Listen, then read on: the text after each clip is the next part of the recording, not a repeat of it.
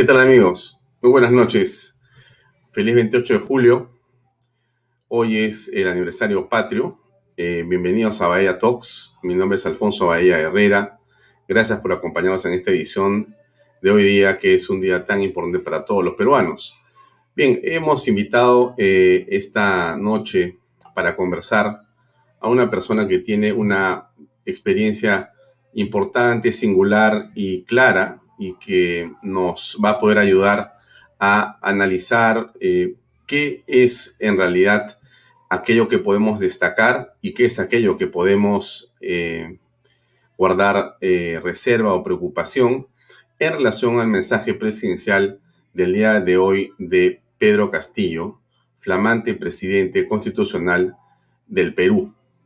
Hemos estado en la mañana en una transmisión eh, desde Canal B y hemos estado comentando con eh, invitados también durante casi eh, unas cuatro horas de transmisión lo que ha ocurrido en el antes, en el durante y en el después de este evento de enorme importancia para, para el país.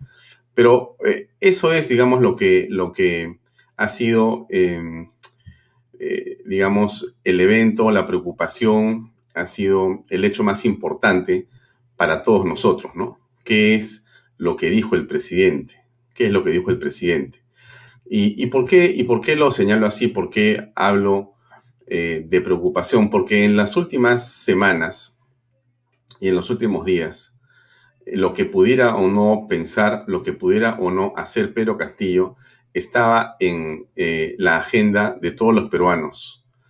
Desayuno, almuerzo y comida ha sido parte de la conversación cotidiana en saber qué cosa podía ocurrir, qué podía pasar con las decisiones eh, que este señor eh, que llegó a la presidencia de la República podía eh, tener, digamos, como plan de gobierno, como plan de acción, como primeras medidas en este 28 de julio. Bueno, hoy se han despejado las dudas, hoy se han despejado esas dudas.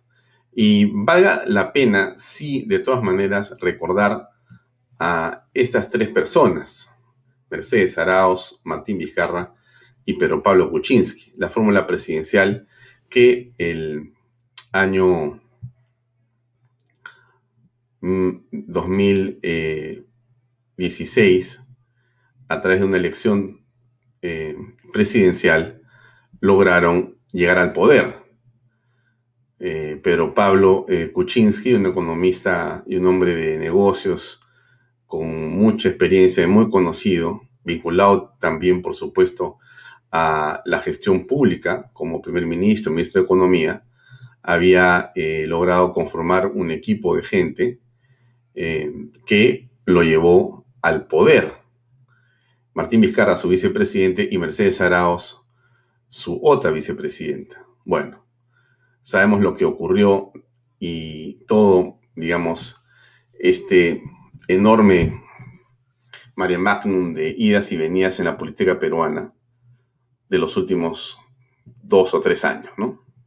En realidad han sido cinco años para el horror y para el olvido en términos de lo que podría llamarse la democracia en el Perú como lo hubiéramos querido. Dimes y diretes, confrontación, beligerancia, y lo peor de todo dentro de esto es que eh, cada vez más alejamiento de aquello que son las necesidades y los sueños de los peruanos. No es ninguna novedad qué es lo que la gente quiere. No es porque solamente estemos ahora con pandemia y la gente esté preocupada por el trabajo y por la salud. En realidad, por estos eh, temas la gente está preocupada desde siempre. Desde siempre, siempre la gente está preocupada por el trabajo, por la salud, por la educación, por la seguridad. Más ahora en pandemia, por cierto, pero bueno, no olvidemos que venimos de aquí, ¿no? De esta fórmula presidencial.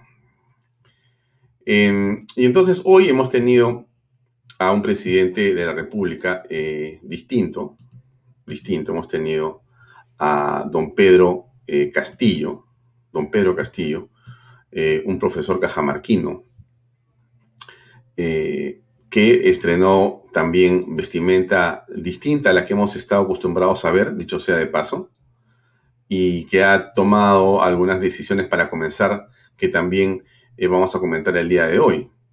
ese Pedro Castillo que más bien se parecía o se parece un poco a Evo Morales. Esperamos que solamente en la vestimenta y no en la demagogia, en la mentira y en la corrupción, que son eh, básicamente eh, las características que en buena cuenta se ha también eh, resumido y aprendido en la gestión del exmandatario boliviano. No lo decimos nosotros por si acaso, ¿no? Esto lo recogemos de una buena parte de la prensa de oposición e independiente en Bolivia. Eh, y entonces hoy estuvo eh, Mari Carmen Alba, la presidenta del Congreso, quien en realidad, y para ser eh, estricto con los protocolos, estaba y estuvo como presidenta de la República durante varias horas, por no decir casi 24 o un poco más, porque el presidente encargado o el congresista encargado de eh, la presidencia de la República, que había sido antes eh, elegido presidente del Congreso en noviembre del año pasado, después de los incidentes luctuosos y de la azonada que lo llevó a esa elección, el señor Sagasti, bueno, había concluido oficialmente su eh, mandato y su encargatura el día 26. Como lo ha explicado el día de hoy un comunicado, eso es Sagasti el día de hoy en la mañana, eh, entregando su banda presidencial. Este es un comunicado que no vamos a leer porque es extenso, está puesto en mi Twitter, está puesto en las redes sociales, usted lo puede encontrar, lo va a encontrar en diferentes lugares. Este comunicado, solamente para que quede claro, eh, lo que señala en conclusiones de que según el protocolo, el señor Sagasti tenía que entregar eh, la banda presidencial, que es un símbolo, y que sus funciones habían terminado el día 26. En realidad, el día 26 ya había eh, una presidencia del Congreso, habían quedado entonces los cargos a disposición y por lo tanto debió haber culminado ayer, en realidad, eh, la encargatura que se le entregó. Así dice el reglamento. Y el día de hoy él ya no era presidente, ya no era congresista.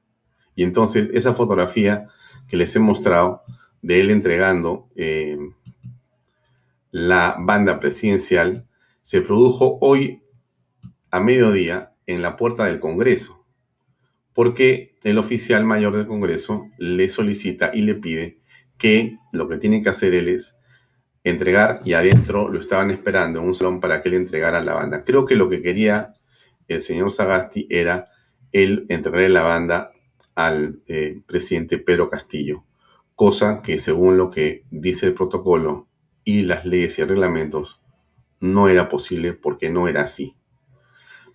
Bueno, es importante saberlo, ¿no? Porque si no, a veces eh, pensamos que las cosas son de otra manera. Para terminar y pasar a conversar con nuestro invitado, solamente para comentarles el video este que me parece importante. Déjenme ver si eh, tiene audio un ratito para Simplemente chequear que no vaya a ser que se los ponga y ustedes no lo escuchen. Pero este video es importante. Déjenme ver si me están diciendo que sí hay todo. Lo que les digo es que este video es importante porque el señor eh, Vladimir Cerrón, que es presidente del partido de Pedro Castillo, Vladimir Cerrón, ha estado en el Palacio Legislativo. Ha estado hoy en el Congreso de la República. Eh, ¿Qué fue lo que dijo ayer o hace unas horas cuando lo entrevistaron saliendo de un restaurante?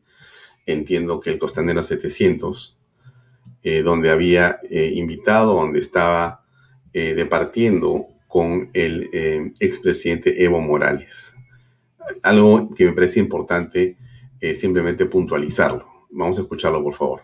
Señor una pregunta. ¿Qué opina de que el 73% de peruanos no desea una asamblea constituyente? Bueno, yo diría que las encuestadoras también tienen sus fines, ¿no? Y hemos visto cómo ha tratado las, encuestadoras a Pedro Castillo con menos del 1% al inicio y cómo ha ganado. Entonces, como decía José Carlos Mariátegui, todo testigo cumple una misión. No hay testigo neutral. Interesante el pensamiento de Vladimir Cerrón, una persona que sin duda eh, piensa y reflexiona y es, eh, desde mi punto de vista, el más político de los políticos que rodea a Pedro Castillo. Es una mente que está pensando en política de manera permanente y como ustedes aprecian, tiene respuestas para todo. Si alguien dice la constituyente o la asamblea constituyente no es un tema central, el argumento que esgrime y lo han escuchado ustedes claramente, es cómo creerle a las encuestas que no vieron a Castillo durante meses y que de repente en una semana terminó ganando la elección y ahora es presidente. Esa es la pregunta que todos nos hacemos, no solamente el señor Vladimir Cerrón, todos nos hacemos esa, esa pregunta. Pero bueno, es parte de eh, la política nacional. Las cosas son como son. Ahora tenemos presidente eh, nuevo, estrenado, flamante, y ha dicho varias cosas el día de hoy, varias cosas. Eh, creo que es el momento de pasar ya a hablar con nuestro invitado que ya se encuentra con nosotros aquí. Em, en efecto, buenas noches, Oscar. Gracias por acompañarnos. ¿Cómo estás? Buenas noches, Alfonso. Gusto de saludarte y un feliz 28 para, para ti, para tu equipo y para todos los peruanos que están viendo el programa.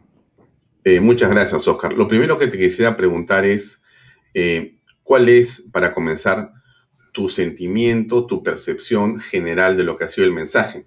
Llegamos al 28 de julio con, eh, como había dicho Jorge Villene en una entrevista hoy en la mañana, esta es una película de terror, entonces la estamos viviendo por capítulos. Es posible. Habían anuncios o ideas o rumores de anuncios tremendos para este 28 de julio y el presidente ha dado su discurso y ha dicho una serie de cosas que creo que tienen de repente, eh, como dice em, el diseño de la ilustración que hicimos para anunciar tu entrevista, hay unas luces y puede ser que haya unas sombras. No sé qué cosa es lo que hay más. Bueno, pero básicamente, ¿cuál es tu visión de lo que ha sido, tu percepción inicial de lo que ha sido el mensaje del señor Pedro Castillo? Bueno, eh, el mensaje del presidente Castillo realmente ha sido un mensaje que más parecía de un candidato que de un presidente de la República. Y digo, más parecía de un candidato que realmente eh, ha ganado las elecciones, pero no tiene el equipo, no tiene plan de gobierno, Prueba está que no tiene ahorita premier, no tiene ministro de Estado y tiene una galería que quería escuchar cosas que él había ofrecido en campaña y también había una, una parte de esa galería que él tenía que tranquilizar. Y lo que ha hecho es tranquilizar a la galería diciendo algunas cosas como que no va a tocar la propiedad privada, que va a ser respetuoso del, del Congreso, y por otro lado, también ha dicho que va, a, ver va a invertir en minería y va a invertir en agricultura, pero no ha dicho cómo, ni dónde, ni cuándo, ni con quién. Entonces creo que el, mensaje en sí ha sido bastante insuficiente. Ha sido un mensaje de un candidato que no, está no ha estado preparado para asumir la presidencia de la República, no tiene los equipos y lo que ha hecho solamente ha sido llenar los vacíos para de las promesas que ha hecho durante la campaña y también, como repito, de tranquilizar, digamos, a la población, porque todavía él no tiene el, poder suficiente, no ha tomado el poder suficiente de un jefe de Estado. Y peor aún, si ha habido la elección de la mesa directiva del Congreso y sus 37 congresistas han sido, y más sus aliados han sido insuficientes para que puedan tomar el poder del Estado y tener, tomar mayor piso, mayor peso político para tomar y hacer los anuncios que él hubiera querido hacer. Creo que es un mensaje que nos trasluce que es un candidato, es un presidente al cual todavía no podemos descifrar cuál va a ser su futuro comportamiento y que simplemente lo vemos un presidente que realmente está tratando de capear el temporal. Esa es la impresión que me ha dado el mensaje del presidente. Ahora, eso que tú señalas, eh, Oscar, eh, quizá se haya hecho más evidente y sea más, más patente por el hecho de no conocer quién es su primer ministro, quiénes son sus ministros más importantes, ¿no es cierto? O sea que estamos a 28 de julio en la tarde, una fecha en la cual en la historia política del Perú ya se sabe hace rato lo que va a ocurrir el día lunes y lo que está ocurriendo en este momento ya en términos de gobierno, de gestión.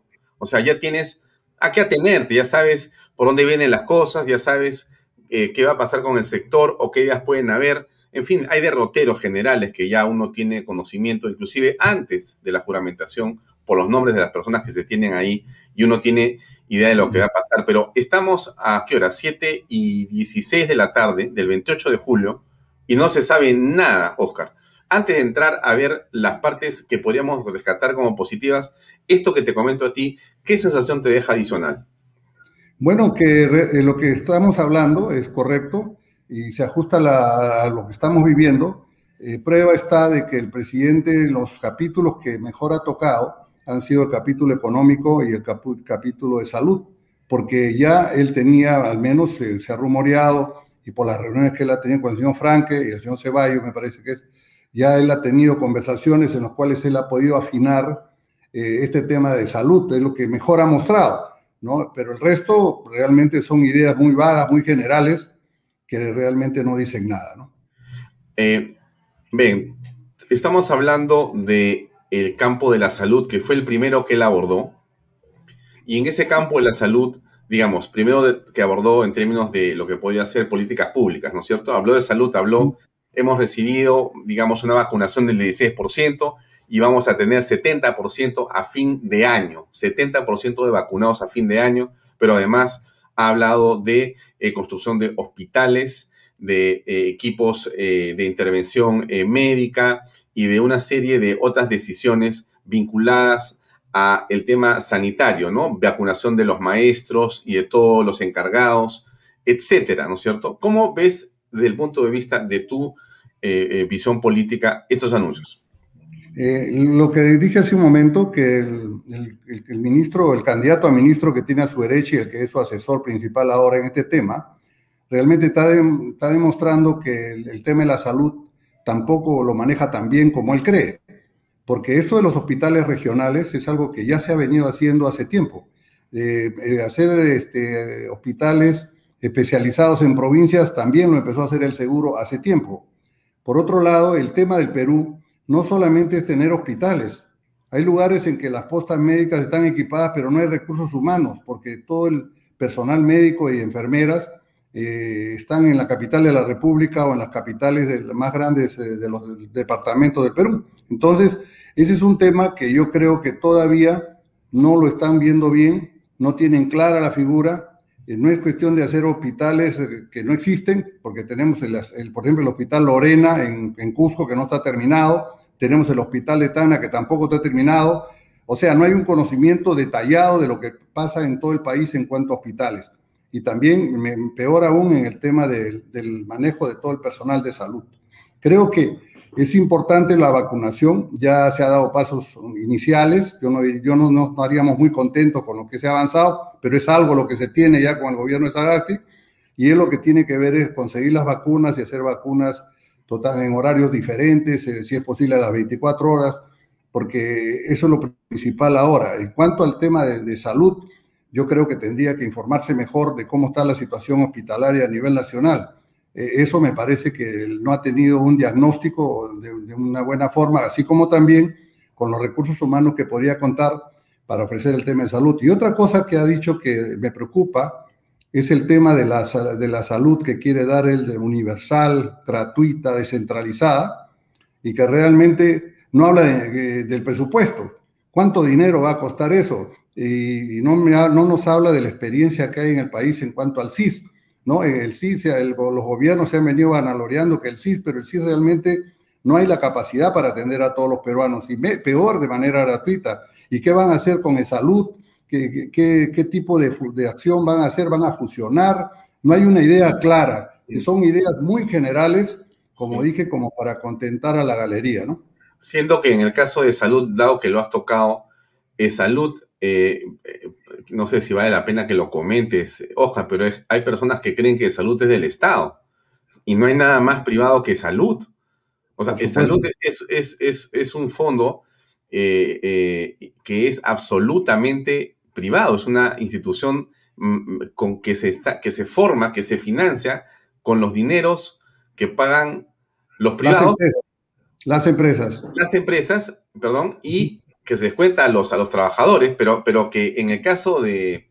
No, ya no se descuenta a los trabajadores hace tiempo. las empresas asumen el total salvo que sea un trabajador que quiera pagar, pagar facultativo, ¿no?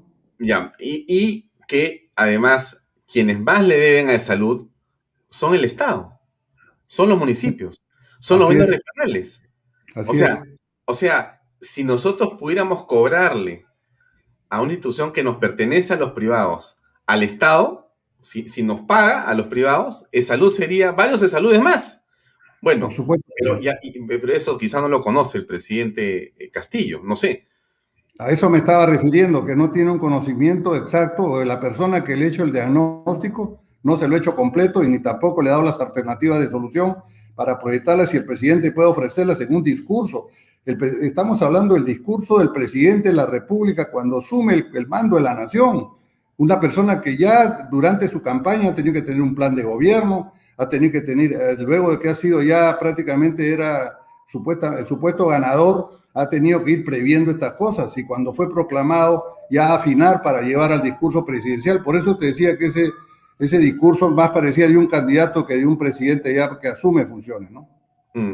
Bien, ahora, en el campo económico dijo algunas cosas concretas. Él habló de un golpe de inversión pública, ¿no? Dijo 3 mil millones de soles para municipios, mil millones de soles para trochas carrozables, 700 millones para Trabaja Perú, un proyecto, 700 soles como bono a cada familia vulnerable, ¿no? Y queremos eh, ampliar los periodos de gracia para las MIPES, nuevos créditos, eh, enfrentarse o focalizar en el agro, en el turismo, en el transporte.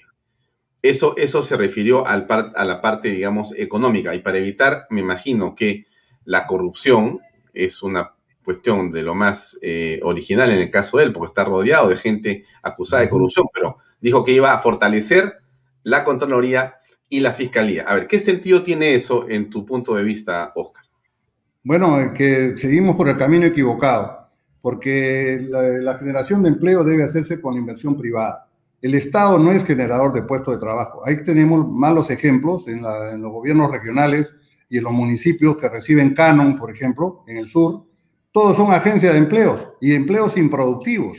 De eso no se trata. Es cierto que la inversión, pues, la inversión en, en, para en pública es importante, pero no es suficiente. Los empleos los genera la inversión privada que es el 80% de la inversión nacional, el 20% es estatal.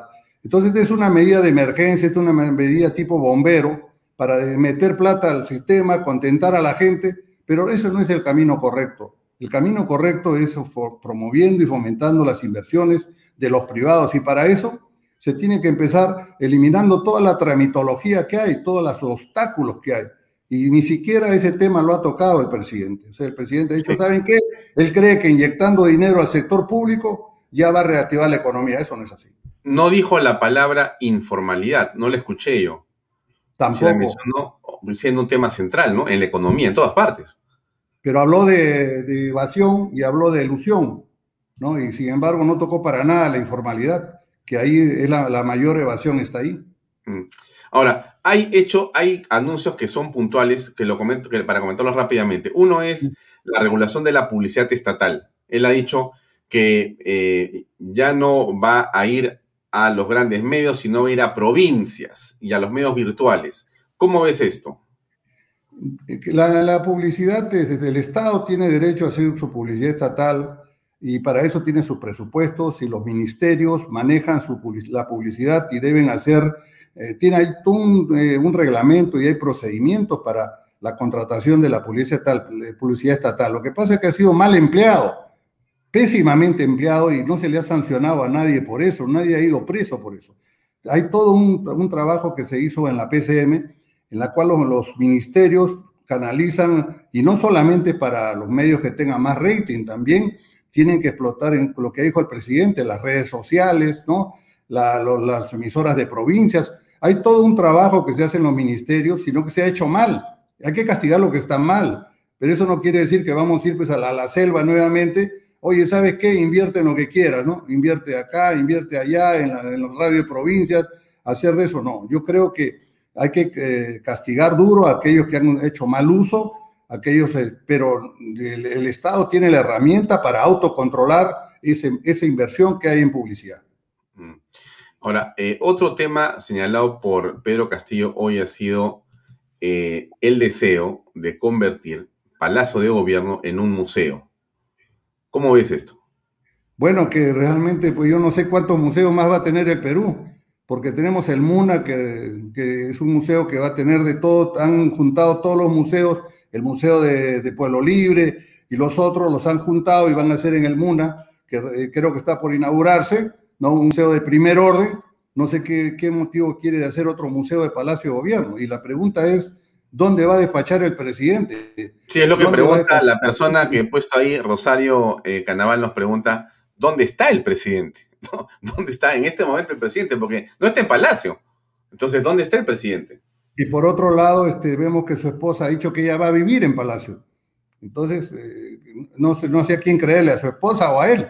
Y por otro lado, me parece que es una medida solamente para las galerías, porque el, hecho de que el, Palacio de Gobierno esté allí tiene su razón de ser, ahí llegan los jefes de Estado que, que visitan, vienen los diferentes mandatarios, diferentes personalidades, es un lugar simbólico del, gobierno del Perú.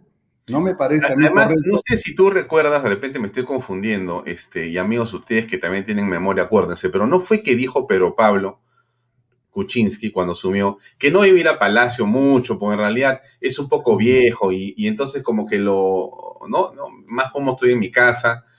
Y terminó quedándose en Palacio a vivir, porque lo que tú has dicho es muy importante. Palacio no es solamente un espacio para dormir es como que tú me digas, no, ¿sabes qué? Yo decido no ir a la oficina a trabajar y eres presidente del directorio o gente general.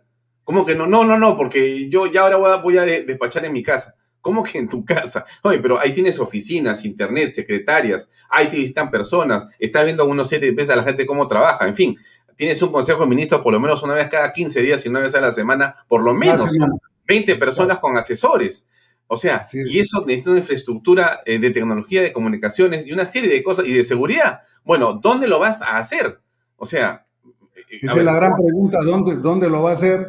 Y sobre todo que a veces los presidentes no han vivido en Palacio, ¿no? El presidente Ollantomala tampoco vivía en Palacio, pero no vivía cotidianamente, pero hay días que se quedaba a dormir porque es tal, tal la carga de trabajo que tienen, que y al día siguiente los, los programas son tan apretados que no tiene tiempo para irse a su casa. Entonces, yo creo que es una medida muy populista, una noticia para la galería, que realmente a la final le va a terminar viviendo ahí, ¿no? Y todas esas, porque es un símbolo ese Palacio de Gobierno, es la casa donde todos los peruanos recibimos a nuestros invitados más ilustres del mundo. Y eso creo que debe mantenerse así. Mm. Ahora, el presidente ha dicho, eh, por ejemplo, que va a crear o impulsar la creación de un nuevo ministerio, el Ministerio de la Ciencia y la Tecnología. Creo que tenemos 19 ministerios o 18, Ojar, pero en todo caso, eh, la propuesta durante la campaña, no del señor Castillo, sino de varios candidatos y el sentido común, nos hace ver que más bien existe varios ministerios que se están superponiendo, que están eh, más bien repitiendo una serie de acciones y que podrían tranquilamente eh, juntarse, ¿no? Podrían congregarse, fusionarse y de esa manera conseguir que los dineros que no se van a gastar puedan ser realmente dirigidos a hacer obras de otro tipo en favor de los ciudadanos. Pero aquí la impresión que da, este, Ojar, y corrígeme por favor, es que cuanto más Estado tenemos, más servicios prestamos. ¿Es así? Ese es el discurso, pero ¿esa es la realidad? ¿Cuál es tu punto de vista? No, esa no es la realidad. La realidad es que deben fusionarse los ministerios y debemos evitar crecer en burocracia. Ahora, un ministerio de ciencia y tecnología, existiendo ya el, el CONCITEC, existiendo el FINCIT, ¿no? el que es el fondo de, fondo inversión en ciencia y tecnología que tiene la PSM con fondos del BIP, y teniendo todas estas herramientas, no es necesario pues crear más burocracia y tener un ministro de, de ciencia y tecnología. Cuando el CONCITEC puede cumplir muy bien esa función, mucho depende de la gestión y el apoyo que le dé el Estado. Eh, para tu conocimiento de nuestro el público, nosotros eh, durante el gobierno del presidente Ollantumala heredamos del presidente García un fondo de 5 millones de dólares para el FINCIT, ¿no? Y nombramos al señor Sagasti para que él sea el jefe de esa organización. Y lamentablemente esos fondos no se usaron. Entonces, cuando no, entiendo bien. ¿Y qué hizo Sagasti? Estuvo ahí eh, todo el tiempo que yo estuve y realmente no ataba pues, ni desataba con el tema de los, de los 5 millones de dólares. ¿eh? Entonces, este, y como yo le decía hace poco tiempo, tuve un debate con el señor Modesto Montoya, ¿no? Los científicos dicen que queremos un ministerio, pero los científicos, pues como buenos científicos, deben dar las fórmulas para que estos gestionen bien, ¿no? Eh, qué mejor que, que, ellos, que supuestamente son lo, lo, mejor que existe intelectualmente, ellos deberían dar la fórmula para cómo se puede apoyar la ciencia y tecnología. Ahora, dicen, no, es que en ese tiempo, con ese dinero, no se hicieron los suficientes seminarios, ¿no? No se trajo los talentos. Es una cuestión de gestión, eso no lo hace un científico, eso lo hace un funcionario público que tenga las cosas bien claras y que tenga, sea un gestor. Entonces, yo no creo que por creer, por crear un Ministerio de Ciencia y Tecnología, vayamos a solucionar estos problemas. Yo creo que eso es una, una tarea inútil, vamos a gastar mucho más plata y vamos a tener de repente peores resultados. Ahora, tú has sido presidente del Consejo de Ministros y la pregunta entonces solamente para que nos ayudes a comprender. ¿El presidente puede decir que Palacio ya no es una sede que va a ser ahora un museo? ¿Es así? ¿Le compete decidirlo? Yo creo que no, es así. Él, podrá decir yo no lo voy a usar, pero no puede decir que hoy esto no es la, no es la casa de gobierno, esta es la, es la casa de gobierno de todos los peruanos y ahí despacha el presidente de la República. Entonces, Ahí despacha también el Premier. Ahí están las sesiones del Consejo de Ministros. Está la, sala especial para el gabinete. Entonces, salvo pues, que a dónde se quiera ir, la pregunta es qué cosa tape, cuál es la solución, cuál es la alternativa, y no nos las ha dado, ¿no? Mm. Eh, bueno, ahora, eh, después comenzó el presidente eh, Pedro Castillo a eh, mientras la primera parte de su discurso habló de la este, salud, creo que no hay muchas cosas que discutir en términos generales, ni de la economía en términos generales, comenzó entonces a un sesgo que, bueno, viene con el tema de mayor burocracia, pero viene con la intervención del Estado en la actividad económica, empresarial, es decir, Banco de la Nación dando servicios que compiten con los bancos que ya están afincados y que son parte del sistema financiero. ¿Cómo aprecias tú esta propuesta? Bueno, él no solamente dijo el Banco de la Nación, también habló de las cajas, ¿no? De las cajas municipales. Eh, creo que eh, el, tema del financiero es un tema de, de, ofrecer productos y es un tema de oferta y demanda, es un tema de libre competencia. Para eso tenemos nosotros también, él habló de algunas entidades agiotistas, usureras, pero eso, pues, para eso tenemos los reguladores, ¿no? Y los reguladores deben funcionar. Lamentablemente, por experiencia que he visto en los últimos años, la Superintendencia de Banca y Seguro no ha, cumplido su rol, ¿no? Eh, como también no han cumplido los otros reguladores en todas las otras actividades del Estado pero creo que por ahí va, la, va la, fiesta, por ahí tenemos que ver las cosas, tenemos que buscar que el regulador cumpla sus funciones, que haya la libre competencia, porque todas estas este, participaciones del Estado restringiendo o entrando el Estado a competir, eh, eh, eh, no, es, no, es, lo más correcto. Yo tengo un ejemplo que grafica muy claramente esto que estoy mencionando.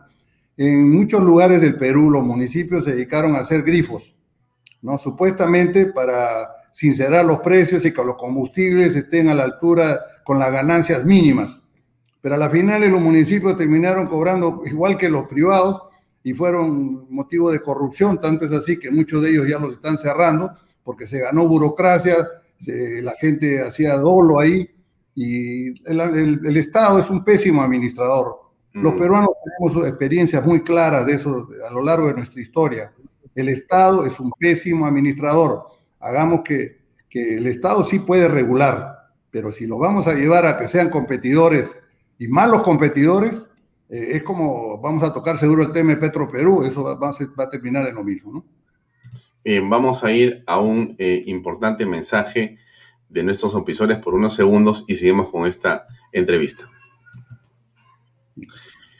Bien, en estos momentos de tensión e incertidumbre, nada mejor que una cerveza bien helada para relajarnos. Consíguela con Premium Beers Authority, la mejor opción para cervezas importadas. Para pedidos, visitar sus redes sociales o escribir por WhatsApp al 983-386-441. Premium Beers Authority. Muy bien. Eh, entramos al tema constitucional, Oscar, que es un asunto que finalmente apareció y se decantó en esta, en esta presentación. Y es algo confuso. Eh, sí, pero no, sí, pero no, pero no se sabe bien realmente qué quiso decir eh, el presidente. ¿Qué te pareció a ti este tema tocado por Pedro Castillo? Bueno, eh, se contradice el presidente porque dice yo voy a ser respetuoso del, Congreso, voy a ser respetuoso de la Constitución, ¿no? Y por otro lado habla de su, referéndum. el artículo 206 de la Constitución es clarísimo, ¿no? Dice que para las reformas constitucionales se necesita pues que alguien la promueva y tiene que aprobarse en el Congreso con voto de la mayoría, 66 votos, y va a un referéndum. Y si se aprueba en dos legislaturas ordinarias con dos tercios, o sea, con 87 votos, este, definitivamente ya no se necesita referéndum, pero tiene que necesariamente pasar por el Congreso. Y eh, no es, eh, él no puede decir que van a hacer una, una constituyente en base a, las, a los gremios, en base a los sindicatos, porque eso no está escrito en ningún lado. En tal caso, las experiencias que hay sobre elección de, de asamblea de congresos constituyentes, recuerdo el último CSD que se hubo, fue total, todos fueron elegidos eh, en voto popular. Mm, sí, pues mira, justamente yo ponía esta parte del discurso presidencial. Él dice, insistiremos en esta propuesta, pero siempre en el marco de la ley y con los instrumentos legales que la propia constitución vigente proporciona. Tengan la seguridad que nunca será tabla rasa de la legalidad. Sin duda, para lograr este propósito tendremos que conciliar posiciones con el Congreso de la República, pues será aquí, en la Casa de las Leyes, donde se tendrán que aprobar las normas correspondientes. Mira, esto es este, alguien a quien tienes que saludar y felicitar, porque está muy bien. Lo que pasa es que después viene la cuestión que ya no se entiende. Entonces, quiere decir ello, que el pueblo peruano está condenado a seguir prisionero de esa constitución, a pesar que la mayoría de quienes votaron por, por las recientes elecciones y que hoy tienen menos de 46 años no participaron políticamente en la aprobación de la constitución, la respuesta sin duda es no. Oye, pero bueno, después dice, el, el poder constituyente originario emana del pueblo y no de los gobernantes ni de las autoridades. El Tribunal Constitucional señaló hace unos años que este poder debe ser ejercido exclusivamente por el pueblo mediante un referéndum constituyente, pero ya estás entrando otra vez una contradicción. Es por ello que anuncio que presentaremos ante el Congreso, respetando escrupulosamente el procedimiento del 206, un proyecto de ley que reformará. Tras ser analizado y debatido por el Parlamento, esperamos que pueda ser aprobado y luego sometido y ratificado en referéndum. Y ahí ya, ya era, este era el castillo malo, ¿no? El castillo más o menos bueno dijo una cosa y el castillo malo dice sí, esto dice la ley, todos respetamos la ley, pero voy a hacer esto otro que no está en la ley. Pero en fin, ¿cómo tú aprecias eso? Dice inclusive que cómo va a ser la conformación de, este, de esta asamblea constituyente, ¿no? Dice que tiene que ser a través de organizaciones políticas inscritas, candidatos de los pueblos originarios, nativos, eh, indígenas, afroperuanos, candidaturas independientes, gremios organizados, populares y sociedad civil. A ver, ¿cómo se entiende todo esto? Eh, mira, el presidente se olvida que, las reformas constitucionales eh, se hacen por iniciativa del presidente de la República con aprobación de su gabinete, por los congresistas o por el 0.3% de la, votación de los últimos electores de la votación, ¿no? Del proceso electoral. Entonces el pueblo sí tiene participación, no, es que el pueblo no, no, tenga derecho a cambiarlo, sí tiene. El, el pueblo con 0.3% presenta su iniciativa al, Congreso de la República. El Congreso la tiene que debatir. Ahora en el Perú tenemos una democracia representativa. Los congresistas no, no, son, no son elegidos a dedo ni por sorteo. Ellos han ido, sido elegidos en votación popular, como lo ha sido el presidente de la República. Ellos representan al pueblo. Entonces ese 0.3 le va a pedir al, a sus representantes en el Congreso que modifiquen la Constitución. Y eso no, el, pueblo, el pueblo no está pidiendo por favor, el pueblo tiene ese derecho y lo que dice el presidente, eh, que el pueblo no, no puede vivir con una constitución de por vida, porque hay mecanismos y están considerados en la constitución del 93 para que el pueblo pueda participar y pueda cambiar, hacer las reformas correspondientes. O sea, Yo pienso que lo que está diciendo el presidente es, ¿saben qué? Déjenme tomar un poquito más de poder y lo voy a hacer del lado al Congreso, me voy a zurrar en esta constitución y voy a yo con el pueblo, con las calles, voy a hacerlo, pero yo creo que eso tampoco le va a dar, mm. porque si nosotros vemos este voto que ha habido en la última elección, ha sido un voto de protesta, pero no ha sido un voto por cambiar la constitución, al menos en todo el sur, toda la población aymara, migrante que está en Puno, en Arequipa, en Tana, en Moquegua, en Cusco, esa población ha votado de protesta, pero no están de acuerdo con cambiar la constitución ni están de acuerdo tampoco con lo que piensa el señor Castillo. Él, pero, te digo lo siguiente, ¿tú no crees, tú no crees que Castillo tenía que decir esto que estamos leyendo ahora? O sea, el día de hoy tenía que decirlo porque había, él lo había puesto en su ideario y programa de gobierno lo había dicho en su plan bicentenario, lo había dicho en eh, algunos otros discursos después, mientras estaban viendo el tema de las apelaciones ante el JNE. Es decir, él tenía que decir lo que ha dicho. Pues que él era su compromiso electoral. Es que no, solamente era su compromiso electoral, era, ¿sabe qué, Alfonso? El tema es que él sabía que tenía que ser radical en extremo para ganar las elecciones. No, pero ahora, hoy, hoy en el Congreso. Ya pero ese, por eso hizo esa plataforma él y hoy día ha tenido que ser consecuente y contentar a ese público, pero realmente ahora dice que las encuestas que se hacen no sirven, pero yo veo, en el sur al menos, no hay la idea de cambiar la constitución. Nosotros hay un voto de protesta, sí. ¿Se quieren cambios del sistema político? Sí. ¿Se está cansado de la clase política? También. Pero eso no quiere decir que necesariamente querramos lo que el señor Castillo, con su 18% de votos válidos, él cree que puede cambiar. Creo que esto tiene para, se va a madurar, esto con el tiempo la gente se va a dar cuenta que necesitamos reactivar la economía, necesitamos ver el tema, de, tema del hospitalario, necesitamos ver el, tema también de, lo, de la inseguridad ciudadana y eso de la constitución tendrán que hacerse los cambios en el Congreso. El Congreso es una constituyente en ejercicio, de acuerdo a la Constitución del 93. Ahí están los representantes del pueblo. Yo creo que el Congreso lo que tiene que apurarse es en hacer esos cambios que la ciudadanía está reclamando de mutuo propio y no caer en el mismo error del Fujimorismo que no hizo esa tarea y por eso fue repudiado. Mm. Este, ah, tengo un comentario porque están señalando varias personas ¿por qué no te lanzaste tú a la presidencia de la República? Y la pregunta es, eh, ¿por qué? Inclusive acá hay un post que dice, mejor candidato que López Aliaga. Lo dicen por ti, este, Óscar Valdés. Acá tengo, acá tengo la señora Adela de la Colina. Qué lástima que el señor Valdés no se lanzó a la presidencia. Él hubiera sido mejor candidato que López Aliaga bueno, no sé si mejor que López Aliago, pero tú has debido o has podido ser candidato, pero no estás en política, ¿o sí? No, efectivamente no estoy en política. Después de salir de primer ministro, eh, tuve la intención de volcar mi experiencia. Eh, quisimos hacer un partido político, pero lamentablemente no nos dieron, no llegamos a las firmas. En ese entonces eran como 300 mil, había que juntar como más de un millón de firmas había que comprar las firmas y yo nunca estuve de acuerdo en que se tenga que comprar la firma, ¿no? Buscar gente que te busque, que te dé la facilidad de conseguirte la firma. Entonces, eh, por eso fue que no llegamos a la meta y, quisimos hacer algunas alianzas, pero la verdad yo no quería pasar como vientre de alquiler.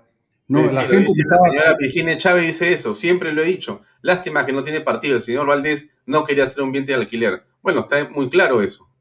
Sí, bueno, en esta, en esta elección también he sido invitado eh, por varias, este, varios partidos, pero realmente las condiciones que yo ponía no las aceptaba, ¿no? Yo no, ellos querían poner los vicepresidentes, poner los congresistas, y si uno va a participar en política, los que ya tenemos eh, avanzada nuestra vida empresarial, eh, ya no, no, vamos a hacer el papel de entrar a lo que hace todo el mundo, ¿no? Queríamos tener unos congresistas que sean realmente bien filtrados, ¿no? Queríamos tener unos vicepresidentes que sean capacitados, pero lamentablemente todos quieren poner pues, a, sus, a sus, allegados y, realmente como son dueños de los partidos es muy difícil negociar con ellos.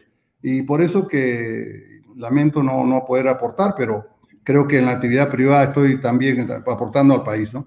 Bueno, si todos aportamos sobre todo impuestos para mantener a, no sé, por momentos me parece que hay muchos incapaces fuera de los corruptos, ¿no? Y eso es lo que desalienta este Oscar. Eh, mira, uno, uno es parte, tú como yo y como mucha gente que nos escucha, de ese 15 o 20% que pagamos impuestos y que mantiene a todo ese Estado ineficiente e incompetente. Eso es increíble.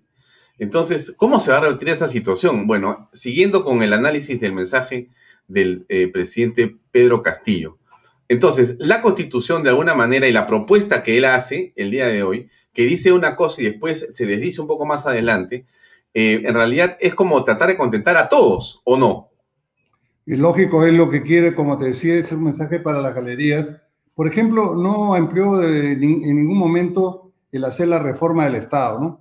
El utilizar, por ejemplo, todo el personal de servir. Hay una, un trabajo que se viene haciendo de hace el año 89, me parece, no, perdón, del, del, 2009, en el cual se trabajó con, trabajó con Servir y se trabajó con la Academia de Administración Pública de Francia para que ese programa de Francia sea eh, implantado en Perú en la Escuela de Administración Pública que refundamos con el presidente Ollantumala para que formar eh, gerentes públicos. Y queríamos que ese programa, que ese, ese programa que se iba a traer de Francia, se, haga, se replique en todo lo que es este, las, las mejores universidades del Perú, de tal manera que podamos rápidamente tener 20.000 gerentes públicos y mandarlos a los, a, los, gobiernos regionales, a los gobiernos locales y a los mismos ministerios para cambiar la burocracia estatal. Y eso se quedó, se ha quedado en el camino, porque yo recuerdo que eso se empezó muy bien. Vin, vinieron la planta orgánica de la Escuela Francesa Perú, la planta orgánica de la Escuela de Administración eh, Peruana se fue a Francia, trajeron los currículos, los sílabos, se hizo todo el trabajo, pero solamente se formaron en, la, en la Escuela de Administración Pública, que la cantidad es reducida para poder cambiar toda la burocracia estatal. Y esas cosas nos hubiera escuchado, nos hubiera gustado que nuestro presidente nos diga, no, oiga, yo conozco ya, en estos días me he informado, tengo buenos asesores, pero lo que nos dice son cosas bastante vagas y grandes. Oiga, ¿saben qué? Vamos a hacer el tema de los, de los del servicio militar, que el voluntario, que lo sean, sirvan a la patria y que salgan con una profesión. Eso ya se viene haciendo. Eso desde el gobierno del presidente Ollantumala, los que sirven en el ejército, hacen su, aprenden su oficio o su profesión en, el, en la escuela, el Instituto Tecnológico del Ejército. Y por último, podría habernos dicho, miren, en el Perú tenemos muy buenos institutos tecnológicos como Senati, TEPSUP, ¿no? Y el Estado va a promocionar, va a dar becas para que los... Hay miles de formas para afrontar este tema, pero vemos pues que el, presidente solamente nos, lee anuncios pues retaseados, ¿no? Como que no conoce el fondo del, Estado. Entonces vamos a tener un presidente que va a demorar en aprender para llevar el Estado adelante, si es que aprende, ¿no? Ya. Esto de las 72 horas para que eh, los delincuentes abandonen y salgan del Perú, exactamente, ¿cómo lo has entendido tú? Bueno, que es, algún desconocimiento total de cómo funcionan las cosas. Hay un debido proceso, ¿no? Un extranjero que está al Perú, que ha ingresado y que le hemos dado el ingreso formal y legal, eh, si delinque, yo no lo puedo votar para las 72 horas. Yo tengo que hacer un proceso, se le tiene que hacer una denuncia, se le tiene que hacer un juicio y luego de eso recién se le puede extraditar, se le puede sacar. Entonces, hay cosas que realmente demuestran un conocimiento cero de cómo eh, es la realidad, ¿no? Eh, eso han habido muchos que han anunciado eso. Sí, que bueno, eso será con los ilegales, ¿no? De repente a un ilegal que entró al país y yo lo puedo sacar, pero, pero no a todos, ¿no? Y no todos entran ilegalmente, ¿no? Mm. Eh, se ha comentado que en algunos de los pasajes del mensaje presidencial se ha tomado ideas de ciertos candidatos presidenciales, específicamente de Rafael López Aliaga del Partido Renovación Popular. Se habló del tren, se habló eh, de Hambre Cero y se habló de otros programas eh, muy parecidos a lo que había estado proponiendo ese candidato. ¿Te pareció a ti eso? Claro que sí, mira, y ahí viene el desconocimiento también el presidente está ofreciendo el tren Inca, ¿no? Para ir desde Cajamarca hasta Puno. Pero no sabe, no, no se ha enterado que existe la carretera longitudinal de la Sierra, que se, hizo, se, trabajó muchísimo el gobierno también del presidente Humala, y que va desde Puno y puede llegar a, por Cusco, va por Abancay, llega a Ayacucho, Huancayo y, y, va hasta la Sierra Central. Y eso se, se puede, de ahí se la, de la selva central se puede bajar a, al Callejón de Guaylas, del Callejón de Guaylas puede llegar hasta el norte. ¿no? Entonces, y, y, hacer un tren en esa zona no es una, una, zona fácil para hacer un tren. Lo que, y el tren de Grau, que llama él, de Tumbes a Tacna, eso sí me parece que es una excelente idea. Sería muy favorable para que haya un tren que permita para la carga pesada, que permita para el traslado de personas. Eso es algo que, pero no, no dijo cuánto va a costar, ni si tiene la plata y en qué tiempo lo va a hacer. Sí, sí, pues ese es otro tema. Vamos a un mensaje breve y regresamos con esta entrevista, por favor. En estos momentos de tensión e incertidumbre, después de escuchar su mensaje de 28, quizá sea el momento de una cerveza bien helada para relajarnos. Consíguela en Premium Beers Authority, la mejor opción para cervezas importadas. Para pedidos, visitar sus redes sociales o escribir por WhatsApp al número que está ahí, que es el 983-386-441. Bien, continuamos con Oscar Valdés conversando en torno a la propuesta y mensaje del presidente Pedro Castillo el día de hoy. Eh, se hablaba casi de un tsunami, ¿no? Se hablaba de que venía realmente eh, un eh, mensaje devastador. Y otros, algunos dicen metafóricamente, bueno, ha sido una garúa, no ha sido una tormenta gigantesca, sino una cosa más suave. ¿Tienes esa sensación o tú crees que ha comenzado despacito para después avanzar con más intensidad? Yo creo que efectivamente esa garúa es por ahora. Esa garúa es hasta que se posicionen en el cargo y puedan tomar eh, espacios. Eh, una de las cosas que yo siempre he visto es que, de que estas comisiones de transferencia, normalmente los partidos políticos no la toman como un relevo entre ministro y ministro, porque las personas que hacen estas comisiones de transferencia poco tienen llegada a los nuevos ministros. Y lo que se dedican más bien es a, ir a los ministerios y ver cuáles son los puestos de confianza y dónde pueden colocar a todos sus clientes políticos. Para eso son las comisiones de transferencia, lamentablemente. No son para un relevo. Y, pero eso sí lo han tenido completo. Ahí se han tenido todas las comisiones. Todos los ministerios los han topado. Porque lo primero que hacen, llegan, dicen, ¿qué puesto de confianza hay acá? ¿Dónde voy a colocar a mi primito, al, al que colaboró en la campaña? Y lamentablemente a eso se llega. Por eso digo, yo creo que el presidente todavía no ha tomado cuerpo, no está muy bien posicionado. Y por otro lado está la influencia del señor Cerrón, que lamentablemente pues este, tiene muchísimo más conocimiento que él en todo lo que es el manejo público, el manejo del Estado y la parte política. Ojalá, ojalá que los ministros que, que lo acompañen le, le, hagan ver cómo son la, las cosas en la realidad y, y, lo, y puedan dejar de ofrecer cosas muy generales y que lleguemos a pasos concretos, porque si él no tiene éxito y a él le va mal, nos va a ir mal a todos, eso está clarísimo.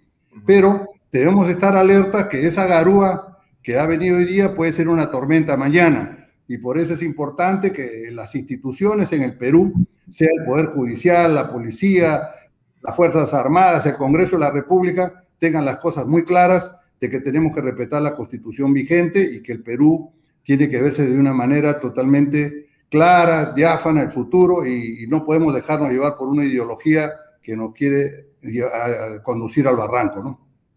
Bueno, eh, para ir terminando, Oscar, agradeciéndote por tu presencia esta noche.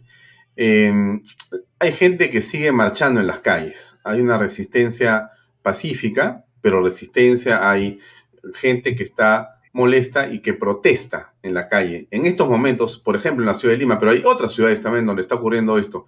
Bueno, ¿Qué sensación te deja eso? O en todo caso, ¿qué comentario nos puedes hacer al respecto? Bueno, yo creo que en estos momentos ya, ya la cosa está dada, ya tenemos un presidente eh, proclamado, un presidente en funciones, y creo que lo que nos toca es ser vigilantes de que el presidente se conduzca dentro de la Constitución y también todo su partido. Y por otro lado, pues yo decía que las instituciones deberían estar atentas y fortalecerse cada vez más. Una de las cosas que han pasado en los países este, donde tienen estos regímenes socialistas del siglo XXI, ellos topan el poder, lo toman se afianzan, se afianzan, toman las empresas públicas, toman las principales instituciones y luego hacen lo que quieren. Creo que tenemos que evitar que esto suceda. Y desde un principio el presidente debe saber cuáles son sus funciones, cuáles son sus prerrogativas y hasta dónde puede y debe llegar. Creo que eso es el mensaje y ya dejarnos de, estar haciendo convulsiones y, marchas y entorpeciendo el, el porque no vamos a cambiar esta historia, ya esta historia está hecha. Si algo tiene que cambiar, creo que los, los partidos que han estado reclamando, que han, sido, han perdido las elecciones, eh, tienen, están en la vía judicial y eso tiene, tiene, su canal. Muy bien. Eh, Oscar, muchas gracias. Son un par de minutos ya o cuatro para las ocho. Muchas gracias por tu tiempo, gracias por tus comentarios y te esperamos en una próxima oportunidad. Muy amable por tu tiempo. Muchas gracias, buenas noches. Gracias, buenas noches. Bien amigos, era Oscar Valdés que estuvo con nosotros esta noche. Creo que era importante eh, tener a un invitado que tuviera una experiencia como presidente del Consejo de Ministros, dado que no tenemos presidente del Consejo de Ministros todavía, por lo menos no lo conocemos. Eh, pero quiero comentarles algunas cosas más, pero déjenme poner otro pequeño mensaje de nuestros auspiciadores. Eh, efectivamente, si usted está todavía molesto por lo que está pasando en la coyuntura política, bueno, baje un poco la tensión, tómese una cerveza bien helada para relajarse, consígalo ahí, en Premium Beers Authority, un bar de cervezas premium donde esté, y llame por teléfono al 983 386-441, Premium Beer Authorities. Y yo quería comentarles a ustedes, por supuesto que lanzamos en la mañana Canal B. Canal B pretende ser eh, un hub de contenidos, eh, un espacio para tener contenidos que a usted le puedan ser útiles e interesantes. Déjenme ponerle solamente un video cortito de un minuto y medio sobre qué es Canal B para que tenga usted una idea más clara de dónde estamos. Ahí va.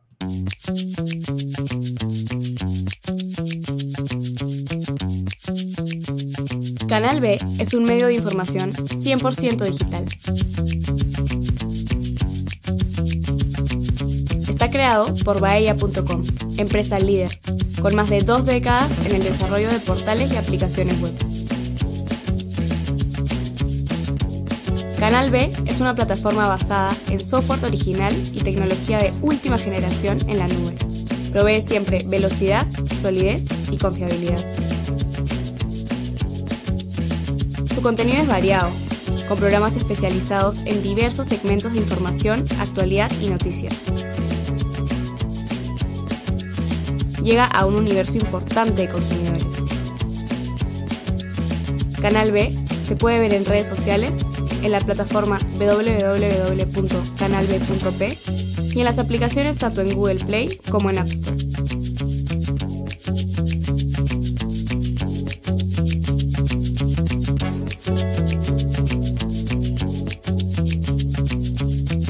Canal B, el canal del Bicentenario, con una visión para el próximo Bicentenario.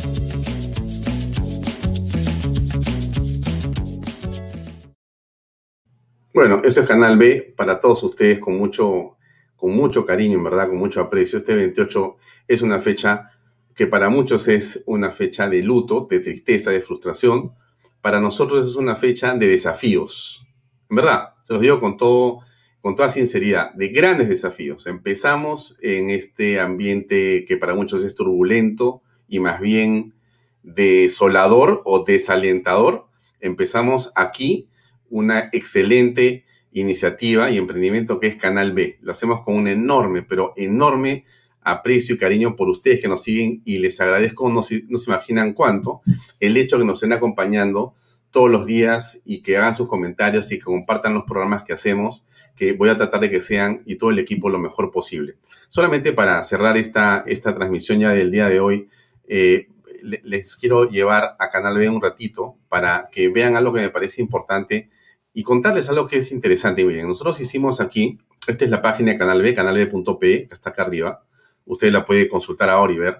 Y cuando quiera ver el programa y no quiere usar las redes sociales, lo puede ver directamente aquí en esto que dice Canal B Live o le da clic a este botón y lo ve directamente lo que estamos ahora transmitiendo.